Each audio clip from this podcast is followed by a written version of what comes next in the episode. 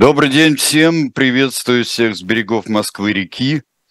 А, теперь уже, да, вот как здесь спрашивают, я вернулся, все, теперь э, я в Отечестве и приступил к своим основным обязанностям, одна из которых наиболее приятная еще ко всему – это э, проводить час по четвергам вместе со Станиславом Александровичем Берку, э, Белковским. Вот я все уже забыл, да, у меня теперь. Здравствуйте, Станислав Александрович, здрасте все. Сергей Александрович, я так не путешествую, поэтому точно помню, что сегодня со мной в студии Сергей Александрович Бунтман. Вот, прекрасно. Значит, все, все, мы все восстановили. А, что у нас за перенос экстренного совещания Совета Безопасности. Вот ну, вся эта э, история, которая с какими-то легионерами, которые вошли в Тавтобурский лес, я не знаю вообще, что там получилось. Ну, наверное, все уже знают, что в Брянской области образовалась диверсионно-разведывательная группа украинцев, которая также объявила себя русским добровольческим корпусом и состоит из русских националистов, соратников, по той версии, которая полуофициально предъявлена соратников покойного ныне Максима Марцинкевича, он же Тесак. Они там сфотографировались на фоне э, каких-то объектов типа фельдшерского пункта. А, официальная Украина заявила, что она никакого отношения не имеет. Устами господина Подалека, советника офиса президента. Э, другие э, украинские официальные лица заявили, что да, конечно, не имеет, то есть нет, конечно, не имеет. Но э, это, безусловно, растущее русское национальное самосознание появляется в деятельности таких групп, которые, которые можно только приветствовать. Потом были противоречивые сведения сегодня о том, что то ли Путин собирает Совет Безопасности, то ли нет. Господин Песков сказал, что нет, не собирается совещание с постоянными членами Совета Безопасности будет завтра в пятницу, но из тех же каких-то кругов проникли утечки, что только официально Совет Безопасности не собирался, а фактически э, со всеми крупнейшими силовиками Путин общается вплотную прямо сейчас. И ему доложили и Бортников, и э, директор ФСБ, и министр обороны Шойгу, и министр внутренних дел Колокольцев о том, что происходит. В этот момент я подумал, что если бы Владимир Владимирович пользовался интернетом и особенно искусственным интеллектом чат GPT, то все эти министры были бы ему не нужны. Поэтому они должны благодарить Бога и не только Бога за то, что Владимир Владимирович далек от современных технологий. Он бы так все знал без всякого совещания и необходимости куда-то ехать по, по перекрытым трассам. Впрочем, может быть, они совещались в Зуме, но они же не могут совещаться в первозданном оригинальном Зуме поскольку mm-hmm. любая продукция недружественной страны, она явно дает утечки на сторону. Значит, у них какой-то российский зум. А что такое российские аналоги иностранного мат-обеспечения, мы уже неоднократно убеждались.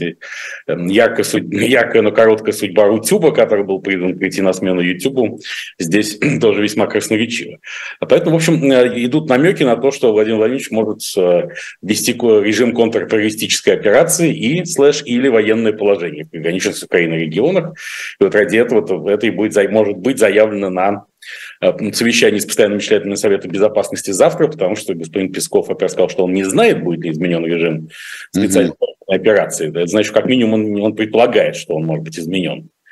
Тут это незнание Пескова он тоже является большим знанием диалектическим. Вообще это, это замечательная вещь, вот это незнание незнание Дмитрия Сергеевича Пескова, оно всегда какое-то, вот действительно предполагает какое-то то, что по-английски lore называется, тайное знание. Да, ну, какое-то ну, нам не всегда понятное, да. Да, это вот, собственно, тут на Дмитрия Сергеевича Пескова чат GPT его аналогов не напасешься, потому что если mm-hmm Эм, высочайший пресс-секретарь говорит, вы только не подумайте, что, например, Россия может иметь отношение сказать, к забастовке медведей в лесах Тюрингии, то, значит, скорее всего, Россия имеет к этому самое прямое отношение. Иначе, иначе он, в принципе, не стал этого упоминать. Но отечественный Zoom, он ведь э, очень патриотичен вообще. Э, Zoom есть э, торговую марку настоящую, он же начинает с любимой буквы вообще, и да, и да, так вот. А дальше с любимого понятия, да, можно, так сказать, уже ставить ремейк Грибоедова «Горе от зума». «Горе от зума», да, «Горе от зума», да. Да, а если... а если... Понятен, что вся, вся драма случается из-за утечки информации во время совещания главного героя по Зуму. Ну, вообще, конечно, увидев в городе Берлине станцию метро ЦО, вот, вот это как-то как сразу подумал не о том. Вот. А, ну вот, а, э, что происходит сейчас? Вот я не знаю, я когда каждый день переходил э, через два кирпича, два камня, обозначающие стену, там, с запада на восток, с востока на запад. В общем, конечно, я, э, я понял, что я теряю, э, теряю ощущение реальности немножечко.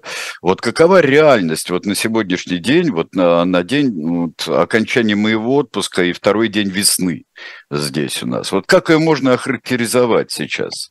Наша а, общая реальность? У нас общая реальность наша состоит еще и в том, что второму, как ни странно, э, в эти тяжелые времена бывает всякое. В частности, второму дню весны предшествует первый день весны, 1 марта. Да. Он же официальный день ожидания тепла. И я хочу всем сообщить радостно. Я не знаю, написано ли радость у меня на лице, но она, как у Дмитрия Сергеевича Пескова, должна подразумеваться. А, что 1 марта состоялась вновь премьера программы «Время Белковского», возобновленной после годины. Да, я хотел поздравить с этим. Да, да. Эфире на YouTube-канале Белковский. Ссылка на него и на нее премьеру есть прямо в описании этой программы. Там много всего интересного. Отдельно я хотел бы выделить пересказ книги принца Гарри герцога Сассского «Спэр». Э, и для любителей поэзии там много интересного, но в частности вот не все знают, и даже я недавно этого еще не знал, что Владимир Владимирович Набоков в конце 60-х годов 20 века перевел на английский язык сентиментальный марш Булата Шаловича Куджава. Ох, я, я действительно тоже не знал. Да, и вот я читаю там, вот, в том числе этой программе, читается Ой, э, надо, сентиментальный надо марш Акуджава в переводе Набокова, по-английски это называется «Эсперанца», то есть «надежда». Ну да. Кстати, хочу заметить, что сразу после премьеры «Времени Белковского» э, Королевский дом, Винзорский дом и, с одной стороны, и принц Гарри и Меган Маркл, его вдохновительница, э, с другой. А почему я окончательно убедился в том, что Меган Маркл вдохновительница своего, ну, скажем, не скажем, не путевого, ну, отчасти путевого, частично путевого, полупутевого супруга. Потому что основная идея книги Спер, отраженная ее в названии, что ни в коем случае нельзя соглашаться на роль второго плана – прорывайся на главную роль. И это явно мысль вот актрисы такого уровня и замеса, как, Меган Маркл, которая прорвалась таки на главную роль, но не в кинематографе, а в светской жизни благодаря крайне успешной матримониальной авантюре. Вот сегодня уже произошел новый обмен ударами. Сразу, видимо, после того, как я пересказал эту книгу с ее основными идеями в программе «Время Белковского», э, Королевский дом выселил герцога Сассекского Выселил из королевского дома. Из, Фрогмар, из, из, Фрогмар, из коттеджа Фрогмар Хаус рядом с Винзорским замком. И тут же прозвучал ответный удар. Дело в том, что давно известно, что э, семейство принца Гарри и Меган Маркл дружило с, не, с некоторыми поп-звездами, э, в частности, с певицей Адель и даже когда были размолвки, бывали между принцем Гарри и его женой, ходили слухи, что он там навещал Адель, и они там бухали. Из этого могло, это могло перерасти в нечто большее, но, кажется, нет.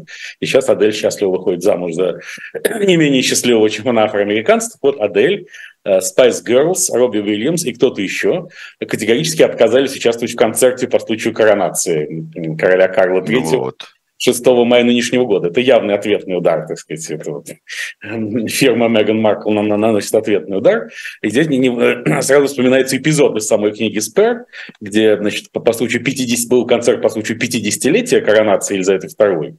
И рок-музыка звучала очень мощно, и э, сам принц Гарри, он немножко обалдел от этого звучания, удивился тому, как стоически все это выносит его бабушка, пока не убедился, что все это время у бабушки в ушах были беруши.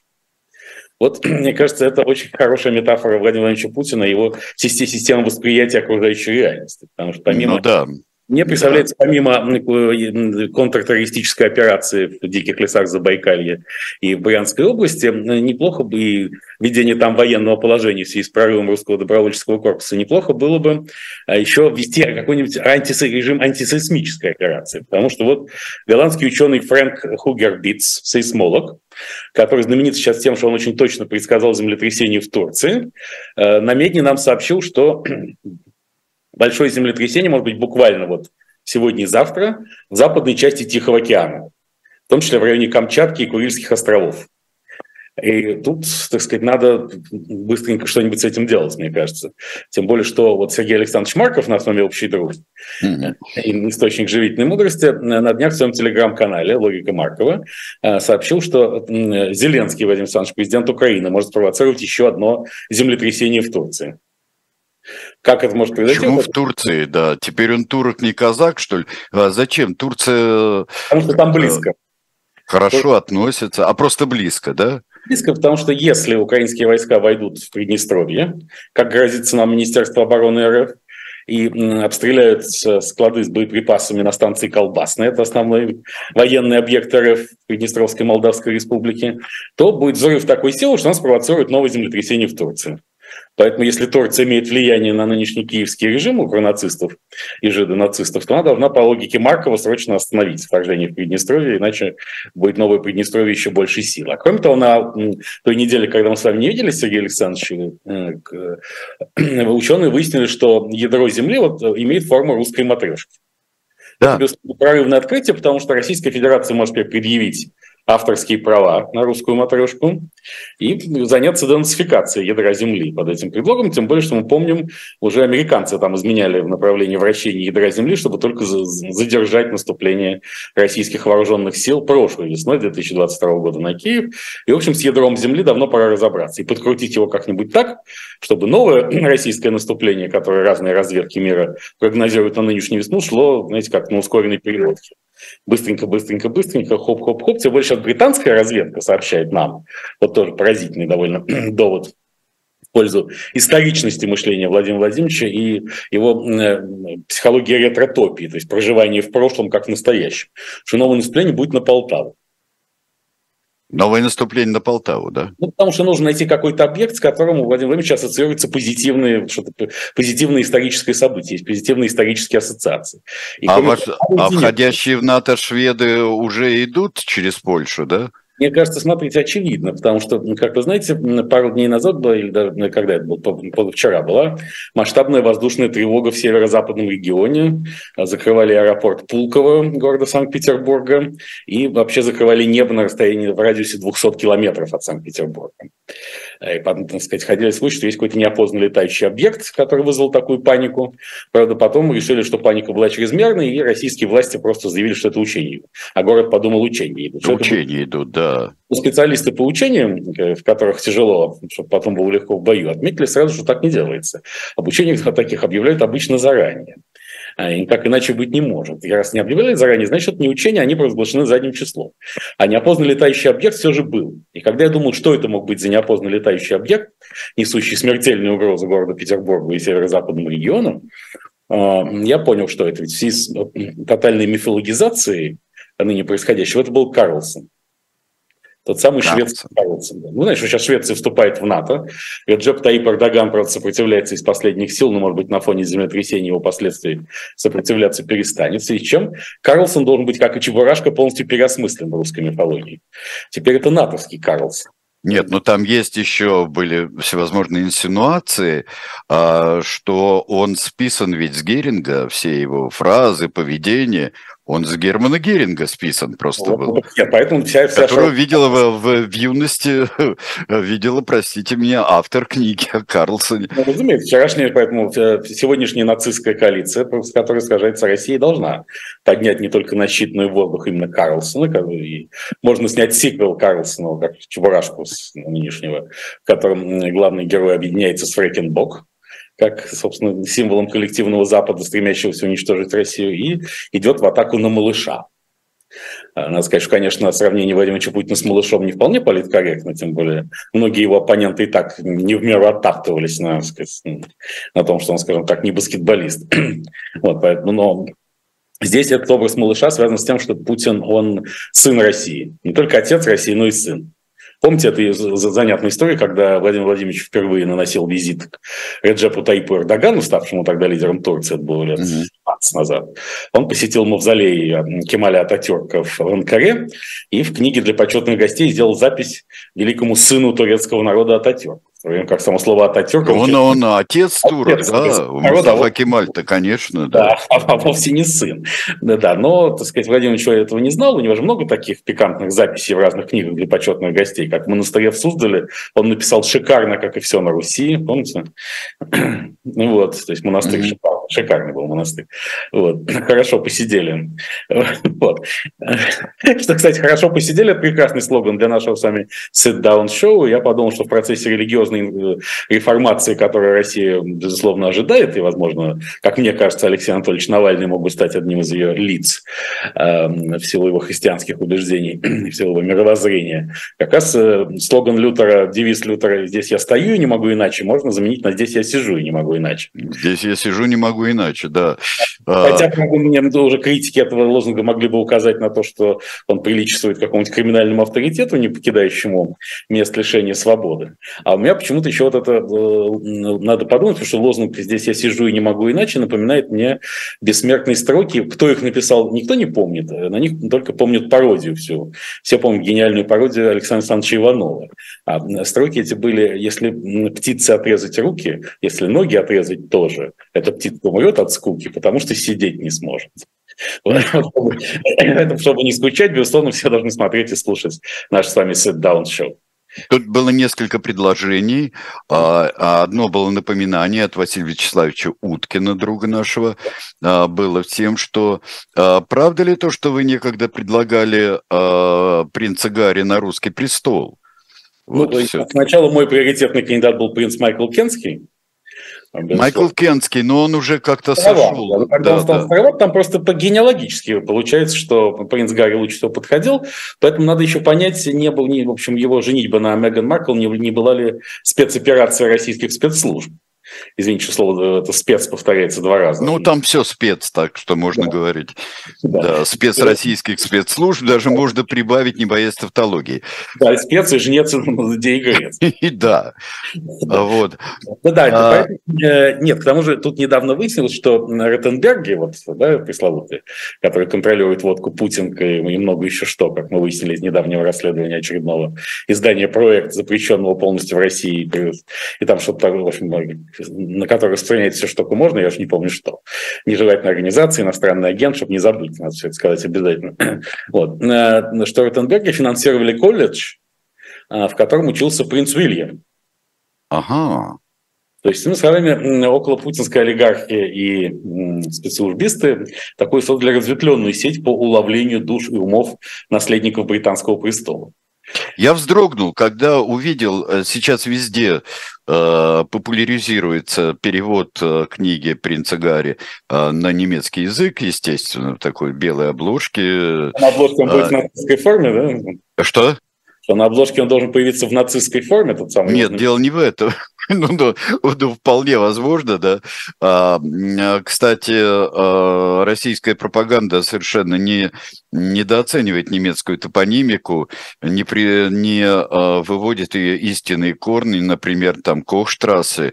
Это ведь действительно не в честь э, врача, а это в честь э, Гауляйтера Эриха Коха, конечно.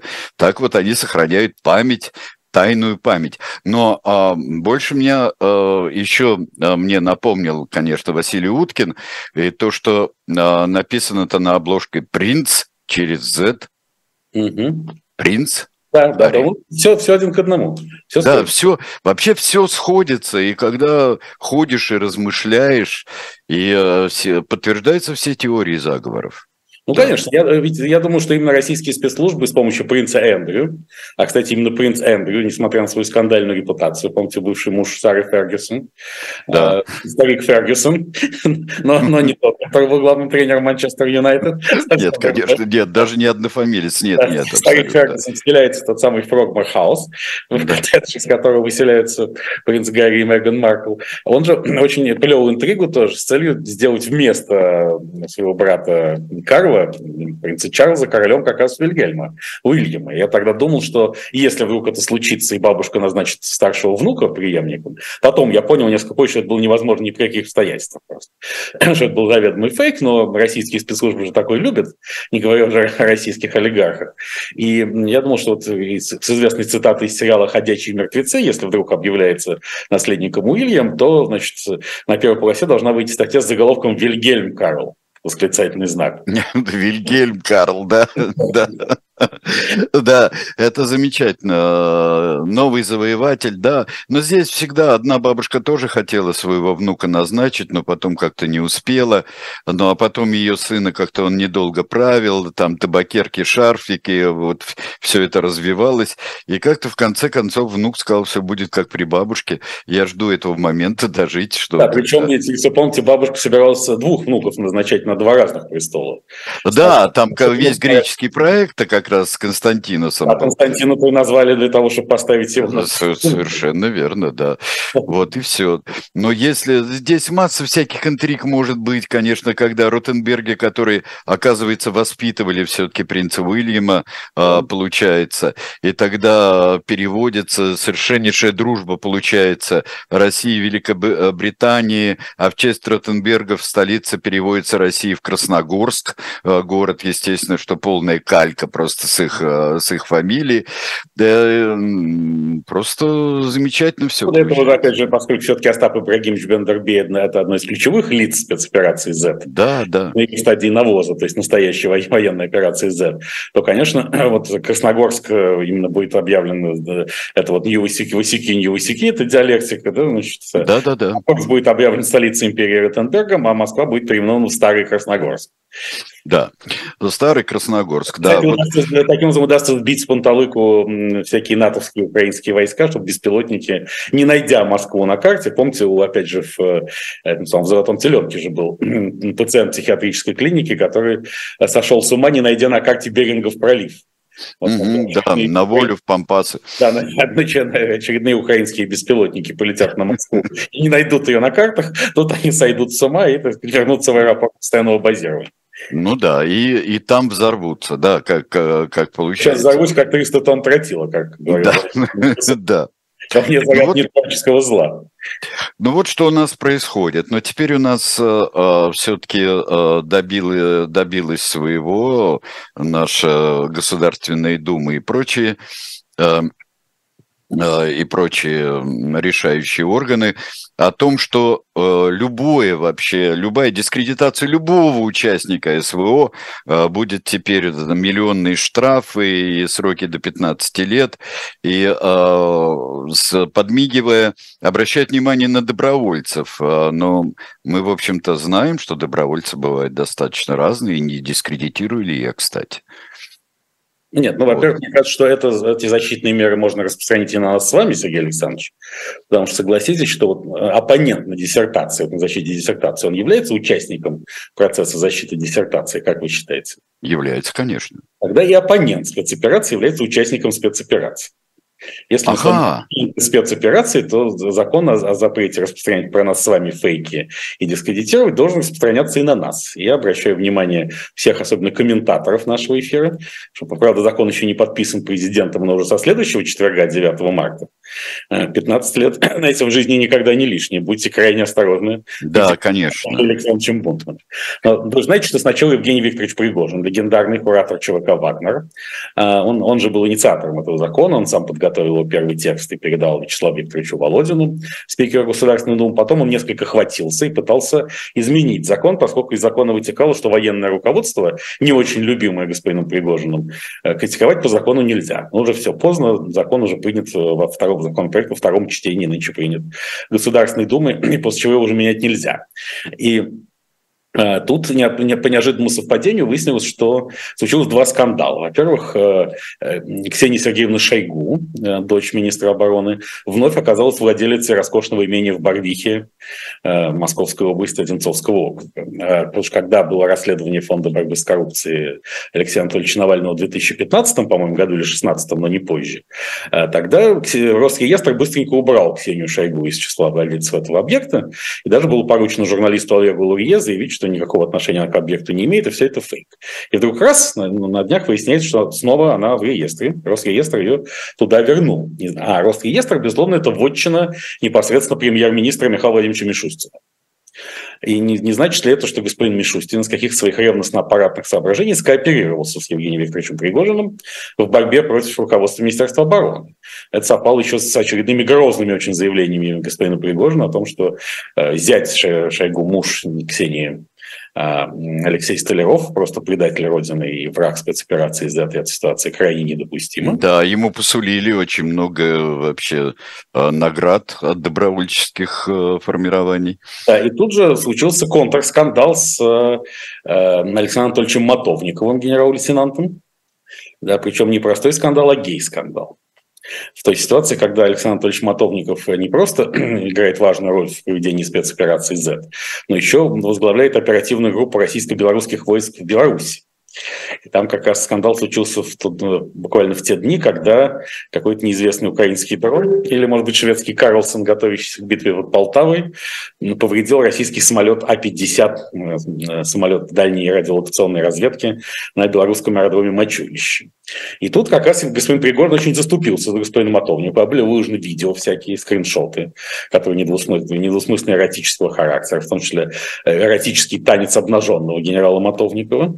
Господин Пригожин заступился за него и сказал, что все это сексуальные завистники, и явно все это восходит к одному из заместителей министра обороны. То есть Пригожин ясно дал понять, что это команда Шойгу мочит в таком брутальном контексте или увлажняет в мягком контексте генерала Матовникова, потому что он, так сказать, не, не к тем примыкает.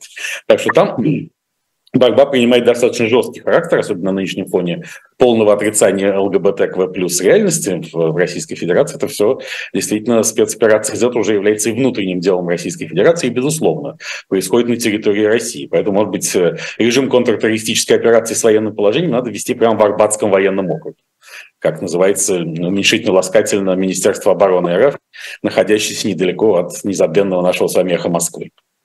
А, да, вот уже не находится эхо Москвы там. А, теперь ничего там не находится, вот там, где было эхо Москвы только виртуальная частота, захваченная спутником. А, я думаю, что а, мегагерцы провели референдум и отдали а, спутнику и мадам Симоньян отдали свою вот территорию. Они вот там сами мегагерцы. Я вот стыду своему не знаю, они вещают там это радиоспутник де-факто, нет? Да я откуда знаю. Вот, нет, у, у меня до лучших времен в машине просто обозначена кнопкой номер один, 91 и 2 обозначена, но я ее не включаю никогда. По воспоминаниям современников вещает. Вещает. А, вот. Ну, ну желаю так что... всем тем, кто случайно, нажав на кнопку «Их Москвы», туда попадет. Ну да. А, вот что там происходит. Ну ладно, Арбатский округ. Ну а вот что же а, все-таки я а, смотрю, как разворачиваются вот эти все а, скандалы. Э, всевозможные между Пригожиным, а, одной частью, другой частью Министерства обороны, а, другими. А, вот когда-нибудь придет э, все-таки э, лесник Владимир Владимирович Путин и разгонит это все дело? Или это все будет трещать, пока что-нибудь из, не, не получится само по себе? Ну, боюсь, что лесник сам по себе не придет. А, тут, кстати, я подумал, что хорошая подпись к видео с генерал-лейтенантом Матовником «Член Совета Безопасности». Прекрасно, да. Да, да Рабинович, вы член партии? Нет, я ее мозг. Да. Да, нет, пока что это внутри, внутри, внутриэлитная корпорация, корпорация это оговорка по Фрейду, конфронтация э, нарастает в Российской Федерации. Во-первых, тут и эти кланы, они очень четко группируются. Генерал Матовников – это давний ветеран, он э, боец группы «Альфа», еще, так сказать, Министерства безопасности, он там оказался в 90-е годы, потом занимался обеспечением безопасности самых разных лиц, среди которых был Ахмад Хаджи Кадыров – отец Рамзана Ахматовича Кадырова. Да. Вообще, с одной стороны, к Кадырову, а с другой стороны, к Алексею Геннадьевичу Дюмину, нынешнему губернатору Тульской области, э, который некогда был доверенным охранником самого Владимира Владимировича и командующим силами специальных операций во время аннексии Крыма. А вот заместителем командующего, то есть господина Дюмина, был Матовников пресловутый. Это все один клан, к ним же примыкает, помимо, естественно, Рамзана Ахматовича, а мы можем обратить внимание на то, что Рамзан Ахматович Кадыров, как Евгений Викторович Пригожин, отсутствовал на оглашении послания президента Федеральному собранию 21 февраля нынешнего года, что довольно странно, потому что Евгений Викторович Пригожин лицо неофициальное, он не обязан там присутствовать, его не должны приглашать, разве что по большому блату, который раньше у него был, судя по всему. А Рамзан Ахматович руководитель субъекта федерации. Он, конечно, гораздо больше, чем руководитель субъекта федерации, он еще и руководитель субъекта федерации.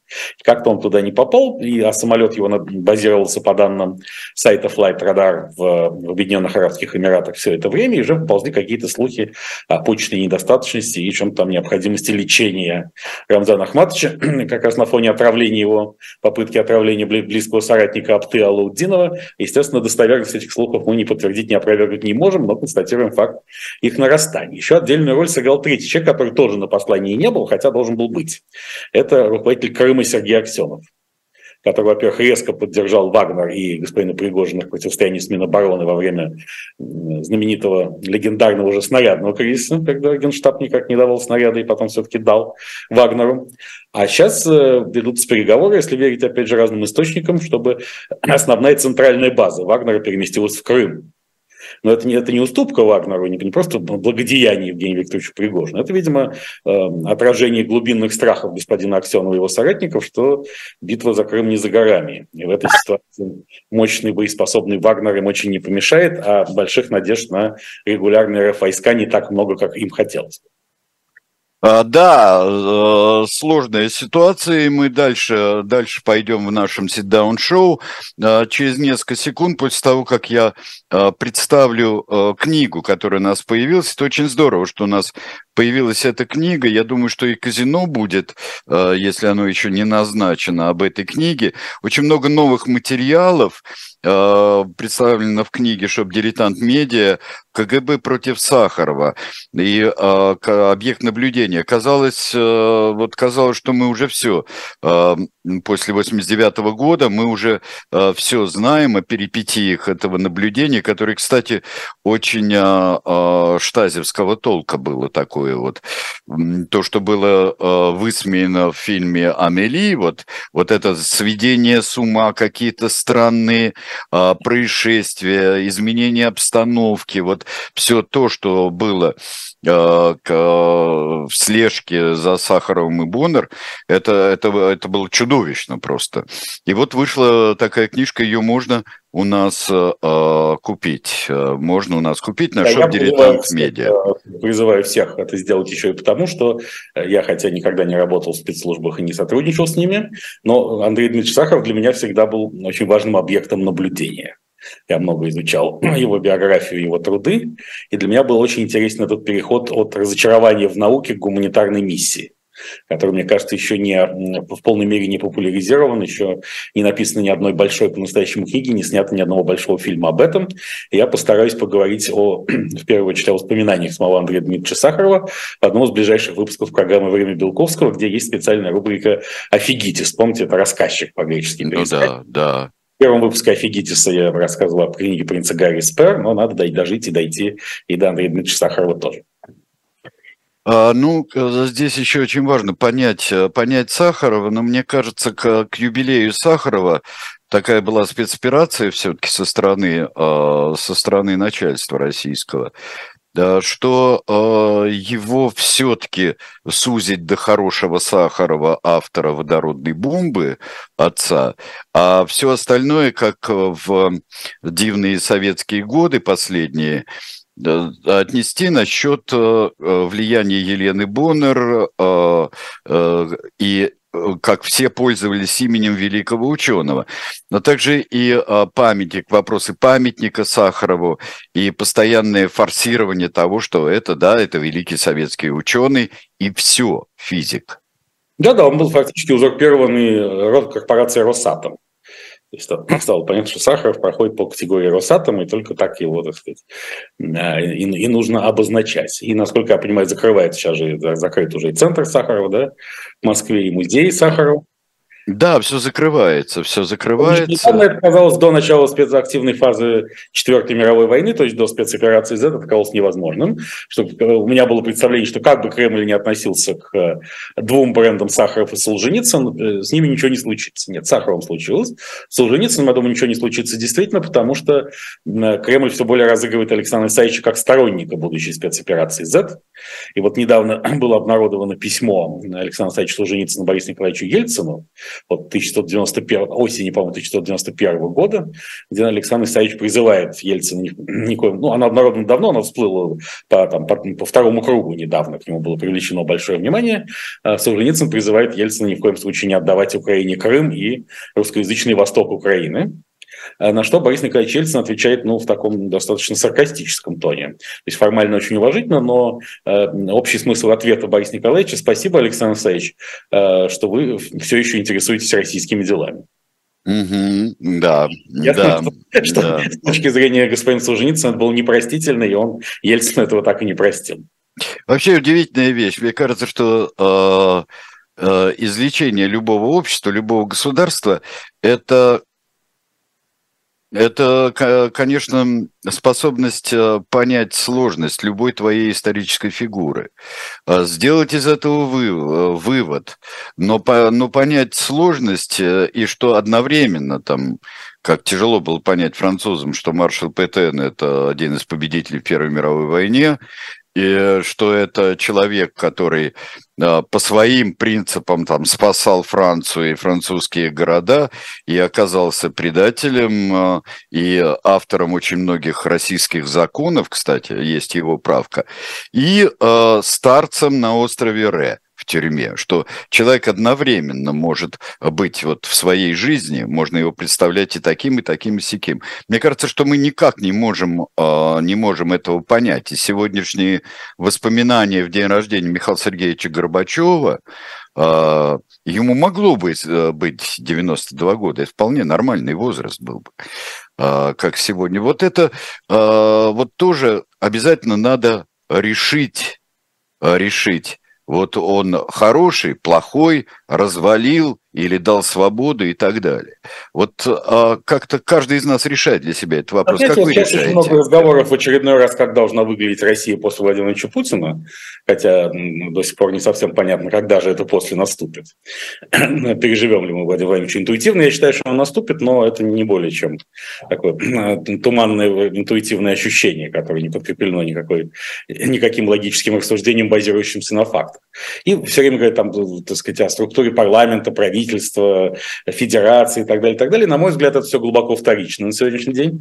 Тем более, что все оппоненты Кремля так или иначе сходятся к одному и тому же, а к чему именно было сформулировано еще лет 15 назад, к парламентской демократии и восстановлению реального, а не, фейкового, как сейчас, федерализма.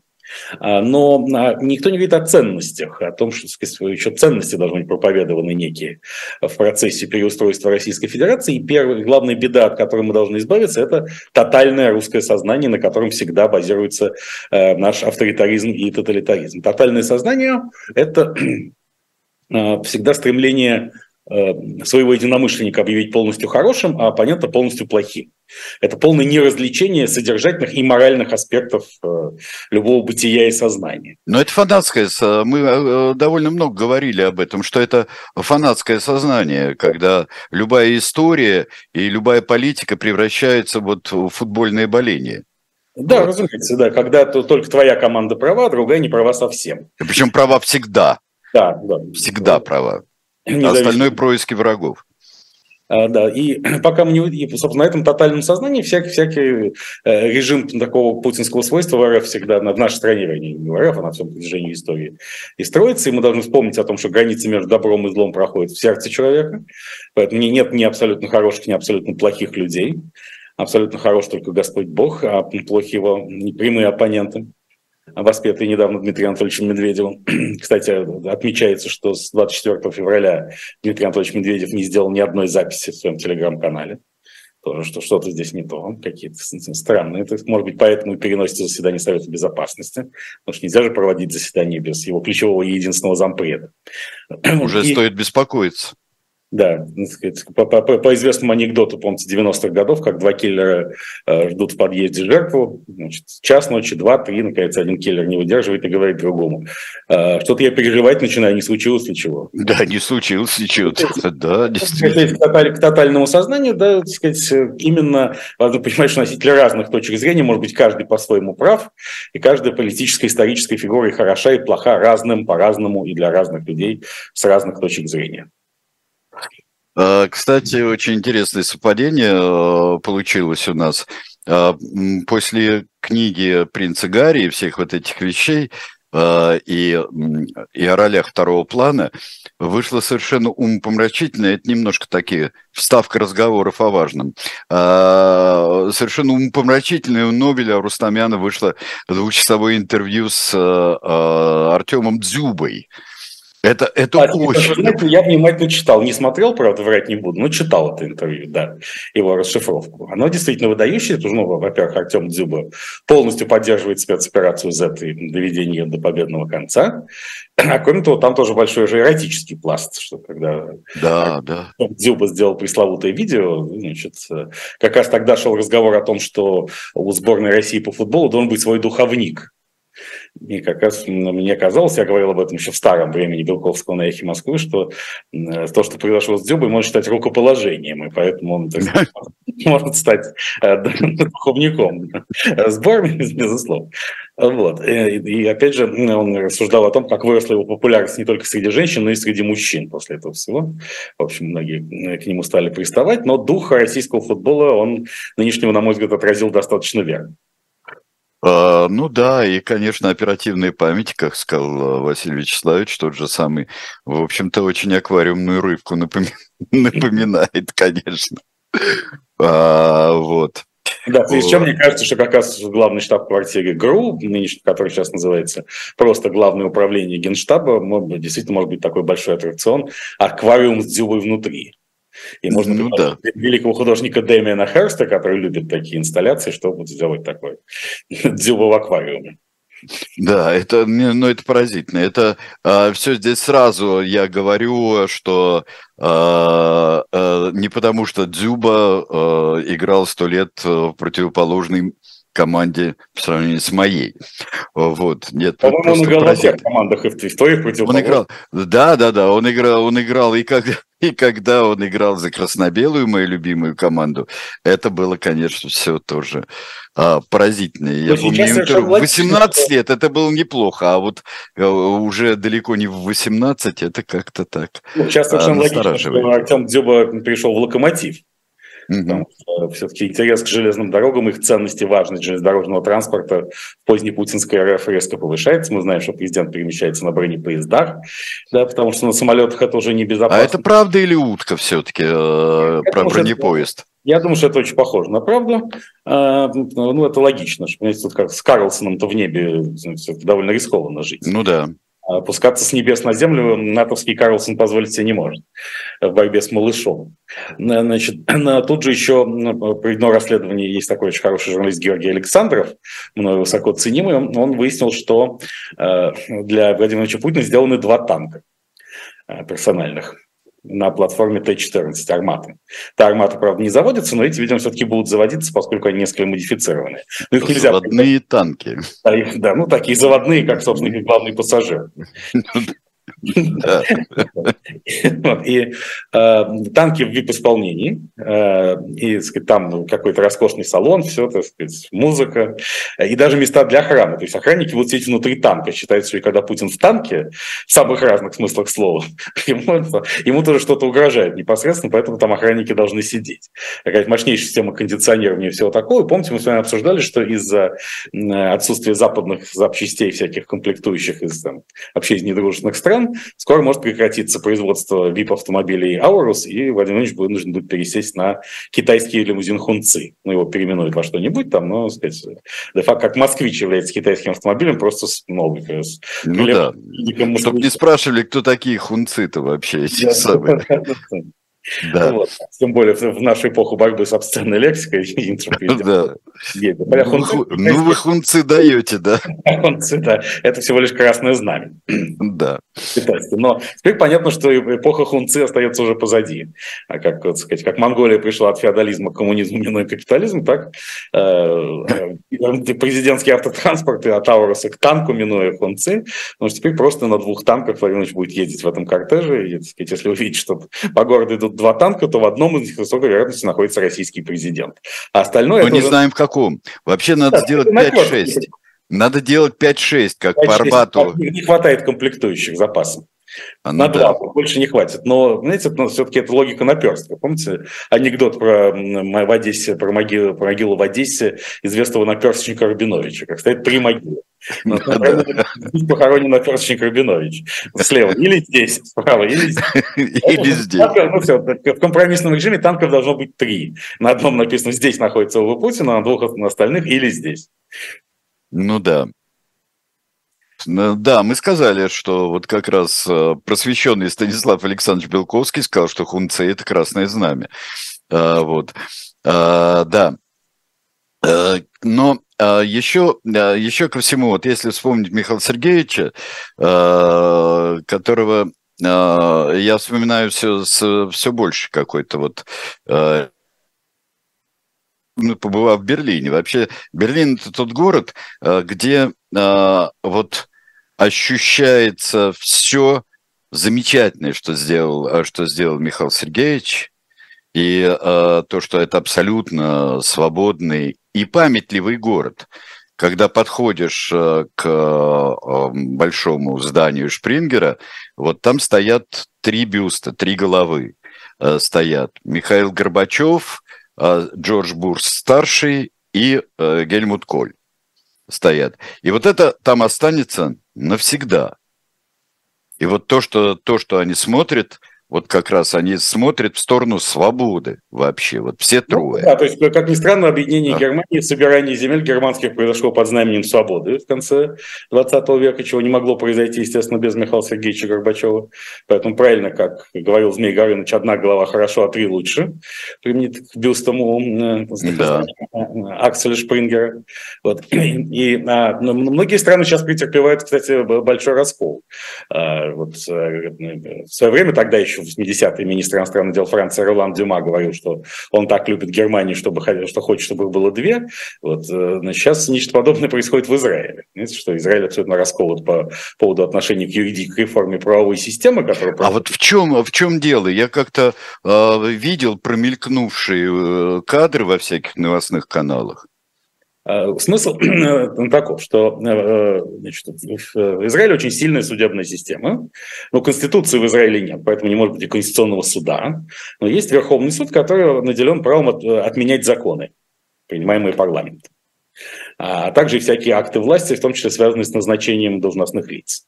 И вот э, недавно не смог стать министром внутренних дел одновременно здравоохранения, тоже довольно забавно, да? Известный израильский политик Арье Дерри, лидер сефардской партии ШАС. Я всегда говорил, что сделали бы Романа Абрамовича, Ракача Абрамовича как сефарда лидером партии ШАС, и никакого такого скандала не было. А, потому что у него есть несколько судимостей по уголовным делам. И была полемика о том, судимый уголовник может быть министром внутренних дел или только в том случае он не может быть, если он сидит в тюрьме в данный момент. Верховный суд решил, что все-таки он не может быть ни при каких обстоятельствах. Родился дикий скандал, и парламент уже принимает закон о том, что нет, таки может, специальный закон под этого человека. Но важно, чтобы Верховный суд не остановил закон. Кроме того, ведется большая полемика, все-таки должны ли э, религиозные э, иудеи быть полностью освобождены от службы в армии. Потому что действительно с момента образования государства Израиль принято считать, что изучение Тора является не только отдельным оплачиваемым занятием, но и, так сказать, что человек, который изучает Тору, тем самым вносит огромный вклад в обеспечение безопасности Израиля, и потому служить в армии не должен. Это не всех устраивает, поэтому фактически это борьба за полномочия Верховного суда, которые ведут правые и религиозные политики, ныне находящиеся в Израиле власти по итогам неочередных очередных выборов минувшего года, она, собственно, отражает раскол между светским и религиозным Израилем. В этом смысле смысл. Э, юридическая реформа – это, в общем, повод. Да, и поэтому действительно все э, сильнее голоса, что, может быть, Израиль станет федеративным государством, и там будет два субъекта – Израиль и Иудея, как в незапамятные времена. И в, в такие-то моменты и не хватает на мировой арене политиков уровня Михаила Сергеевича Горбачева. А, да, не хватает, но из, а, получается, что Израиль так небольшое государство. Но если вдруг федеративное, еще учитывая территории и так далее, это не будет ли это, ну, просто не то что гибелью, а, в общем-то, каким-то ослаблением. Конечно, на практике, на практике этот сценарий реализован не будет. Израиль и останется унитарным государством, но раскол сегодня в Израиле очень большой общественный, и э, пока не очень-то видно, как он будет урегулирован, как он будет снят с повестки дня. Э, зато становятся, становятся известны другие вещи, прямо или косвенно связанные с Израилем. Во-первых, о том, что палестинцы из всяких там лагерей террористических организаций участвуют уже в спецоперации Z в составе российских войск, а Иран готовится получить от э, России России не только истребители Су.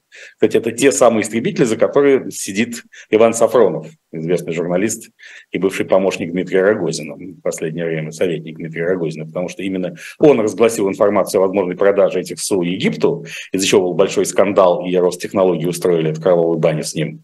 А теперь эти же самые СУ, которые не попали в Египет из-за скандала, они могут достаться Ирану, но что еще опаснее для Израиля и его союзников, вместе с э, комплексами ПВО С-400 что значит, позволит Ирану более комфортно дальше развивать свою ядерную программу, и поэтому Израиль уже там э, несколько нервничает по этому поводу и требует от главного союзника США вмешаться, а главный союзник говорит, ну вы тогда больше помогаете Украине, дорогие евреи, а то как-то вы заняли комфортную нейтральную позицию, а Украине ваша помощь очень нужна. В общем, клубок этот непростой, развязать его трудновато даже таким мощным интеллектуалам, как мы с вами, Сергей Александрович. А, ну да, хотя, ну, интеллектуал это вы мощный. Я субинтеллектуал, который помогает вещанию. А, я хочу спросить, вот тут... Нет, это значит, что должен быть присвоен статус вещего интеллектуала. Вещего. Да, ну, понятно. Хорошо, об этом подумаем. Но здесь дело в том, что активизировался, мы все время с вами, вы говорите об Африке, и вот э, российско-африканской Африке, э, но активизировался э, президент Макрон, который просто объявил новую политику Франции в Африке, и теперь у него такой вот визит будет чартером во, во всем здесь вот по, по африканским странам франкоязычным, и абсолютно новая политика у него появляется. Это ответ, э, это беспокойство, это что? Это большое беспокойство, поскольку еще до Макрона там такие чартерные визиты совершал Евгений Викторович Пригожин. Еще в те времена не столь концентрированные на спецоперации из этого взятия Бахмута. И визиты были довольно успешны. В прошлом году был переворот в Буркина-Фасо, а потом государство Мали заявило, что оно хочет сотрудничать в деле безопасности с ЧВК «Вагнер», а не с Францией. Сейчас уже, как мы знаем, вот я подробно говорю об этом в программе «Время Белковского», вот 1 марта что-то явно назревает переворот в Чаде, и там, сказать, американские исследователи выяснили, как все это происходит. А тут еще и в Демократической Республике Конго начались большие волнения про, про кремлевскими, про вагнеровскими и антифранцузскими лозунгами. Поэтому Макрон он наверстывает упущенное. Он понял, что дело пахнет керосином, и Афро-Российская империя э, уже, так сказать, не выглядит историческим анекдотом. Точно так же, как не выглядит историческим анекдотом перемещение, кстати, российского спорта в Азию. Когда-то перемещение российского футбола в Азию предлагалось мне в режиме мета-иронии, а вот уже шахматная федерация России перешла в Азию, как мы знаем, на этой неделе. И ничего. Связи с чем родилась версия о том, что, может быть, э, главное изменение, которого потребуют азиатские правила российских шахматистов, о том, чтобы э, фигуры и пешки перемещались палочками по доске. Да, палочками, да. Но там есть еще и свои правила. У старых персидских шахмат есть э, свои правила. И так, я не знаю, как вот эта реформа, которая прошла в 15-16 веках в Европе, ну, как она вообще отразится на российских шахматах? Ну, так или иначе... Ее отмена, я имею в виду. Все-таки главные э, философы спецоперации Z, главные философы остаются Ильф Петров. И «12 стульев и золотой теленок» – это такая мини-библия своза и навоза. То, конечно, здесь без шахмат никак не обойтись. И, так сказать, Остап Ибрагимович, и Полит Матвеевич, и клуб, клуб четырех коней. Все здесь э, должно быть абсолютно в кассу. Тем более, что статус клуба четырех коней может быть присвоен Большому театру в процессе глубинного реформирования театральной сферы и сферы российской культуры вообще. Что-нибудь произошло во время моего отсутствия в культурной сфере? Может быть, я от чего-то отстал, отстал? Потому что эти лавинные увольнения, перемещения, разделы и распилы э, музеев и театров, вот Они, это... В культурной сфере э, было, пожалуй, два события. Э, первое и менее существенно отменен спектакль на латышском и украинском языках с Челпан Хаматовой в Риге в силу творческой неудачи. А, я думаю, что это так оно и есть. Ничего, кроме творческой неудачи, за этим не стоит, но вокруг этого уже целая, целая идеологическая полемика. Что же произошло на самом деле? А еще в культурной сфере случилось то, что фонд Константина Хабенского, который помогает больным детям, не смог отправить своих детей на лечение в Америку, как было раньше. И выясняется, что вообще э, людей с паспортами Российской Федерации больше не хотят видеть в медицинских учреждениях евроатлантического мира. Э, в частности, в Германии и США, где раньше хотели, не могли. И это, кажется мне, вот, вот это последствия санкций на самом деле. Да, сейчас э, российские олигархи активно борются, чтобы выйти из-под санкций. Значит, доказывают, что они Путина никак в жизни не видели, к спецоперации отношения не имеют и разбогатели каким-то особым мистическим образом. А, не только олигархи, но вот Олег Тиньков, например, обратился к властям Великобритании с призывом снять его санкции, потому что он публично выступает против украинской не войны. И даже Михаил Борисович Ходорковский поддержал Олега Тинькова в этом движении. Я, поскольку желаю всем добра, желаю Олегу Тинькову и под санкции выйти. Но в конечном счете так может получиться, что из-под санкций-то выйдут э, э, дорогие россияне с большими деньгами. А вот недорогие, которых отказываются лечить, они из-под санкций как-то так и не выйдут. И я хотел бы привлечь внимание к этому в первую очередь российской оппозиции что если бы российская оппозиция, находящаяся за пределами РФ, поборолась бы вот за права недорогих россиян, я думаю, ее популярность бы существенно выросла. Невзирая даже на то, что это нам... сделать. Посмотрим. Невзирая даже на то, что, э, кажется, идут уже учения по замедлению YouTube, он же YouTube, Здесь и появление времени Белковского 1 марта связано с тем, чтобы успеть хотя бы в последний вагон YouTube, пока его в России не закрыли.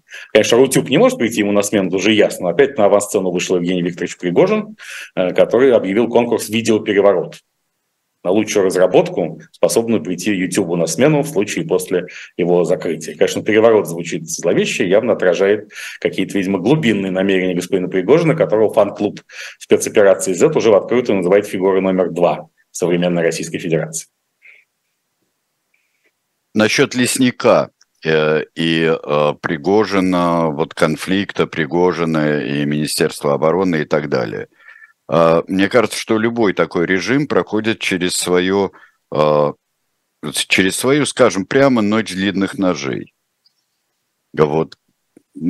Как-то, когда убирается или уничтожается наиболее активная такая часть и наиболее экстремистская часть, может ну, быть. Ну, проблема современной России, что длинные ножи-то были все импортные. Ах, и, вот чем и, дело. точило, и точило для них импортные. Импорта заместить их не удалось. Поэтому технологические санкции очень существенно ограничивают репрессивный аппарат в том числе. Но пока, судя по политической конфигурации, мы видим, что все борющиеся кланы э, намерены держать удар, стойку и хватку и не сдаваться. И, конечно, кто-то из них может жестоко пострадать, но зная характер Владимира Владимировича, для которого очень важно именно оставаться арбитром и быть над схваткой, оставаться незаменимым именно в этом качестве, как символическая скрепа, которая не дает системе расползтись. Я не думаю, что он подвергнет тотальному уничтожению один из этих кланов, или тем более несколько. Хотя, так сказать, вот какое-то демонстративное пребывание Рамзана Ахматовича Кадырова за пределами России, возможно, содержит в себе некоторый зловещий намек. Пожелаем ему на всякий, на всякий случай крепкого здоровья и до 146, как принято желать именно в Российской Федерации. До 146, да. И э, если мы видим, э, для Путина это удобная позиция именно э, такого арбитра, который хочет поссорит, хочет помирит, хочет приструнит. Конечно, Или нельзя... это иллюзия для него внутренняя? Нет, это нельзя допускать полного усиления никого из кланов. Надо все время балансировать. Он-то еще и весы по гороскопу. Да? Надо все время балансировать, балансировать и балансировать. И это многих раздражает, но это так. И за 23 года э, наши представления о Путине в этом смысле и в этом качестве только укрепились. Естественно, это не значит, что не будет каких-нибудь черных лебедей и эксцессов. Возможно, все. Но пока как бы ни один из кланов не ведет себя так, как будто он ожидает э, уничтожения со дня на день, хотя, впрочем, э, любой Эрнст Рейм вел бы себя точно так же. А ведет ли он себя, да, своего уничтожения со дня на день, может быть и нет, а ведет ли он себя так, что хочет уничтожения противоборствующего клана, или он тоже чувствует вот это? Нет, он, я не думаю, что он хочет сюрпляс такой. Это сюрпляс, да. Он не хочет уничтожения противоборствующего клана, потому что с теми, кто придет ему на смену, будет еще тяжелее. Поэтому лучше уже понятный противник, который хоть и приносит много вреда, по его мнению, но с ним все ясно, как с ним жить, сосуществовать и как решать свои многогранные задачи, невзирая на вредительство оппонентов и конкурентов. Что означает вот такие выступления, как вроде Карена Шахназарова, а, который просто вещал, что нам необходима дисциплина, потому что мы можем проиграть, Россия может проиграть, и э, нужно серьезно относиться к тому же Зеленскому не как к марионетке, а как э, действительно серьезному оппоненту. Да, и в этом выступлении Карен Георгиевич Шахназарова на канале «Россия-1» в программе Владимира Рудольевича Соловьева, в нем был самое ну, такое драматичное, это было сравнение нынешней ситуации в РФ с 1916 годом в Российской империи и концом 80-х в Советском Союзе. Видимо, Карен Георгиевич считает, что ничего ему за это не будет, и по новой статье до 15 лет он не получит. Но это отражение да. реальных, ведь вполне реальных опасений значительной части путинской элиты, которая, как сказал Осип Эмильевич Мандельштам, вдруг пришло к пониманию, неужели я настоящий, и действительно смерть придет. Что это все не игрушки, и провал Блицкрига годичной давности обернулся совсем не тем, чем, чего ожидали люди, свято верящие в путинскую счастливую звезду. Друзья мои, спасибо большое всем, кто слушал, э, смотрел, писал э, в чате. Э, то, что хотел, то и писал. Станислав Александрович, время Белковского, запомните, что есть и время Белковского. Вообще мне нравится вот это размножение передачи наших авторов и наших друзей, что восстанавливается все в каком-то увеличенном виде то, что бывало и на... Это то, что замыкалось в Арбатском военном округе, теперь по всей земле. Мило-мило ну, да. по всей земле во все пределы.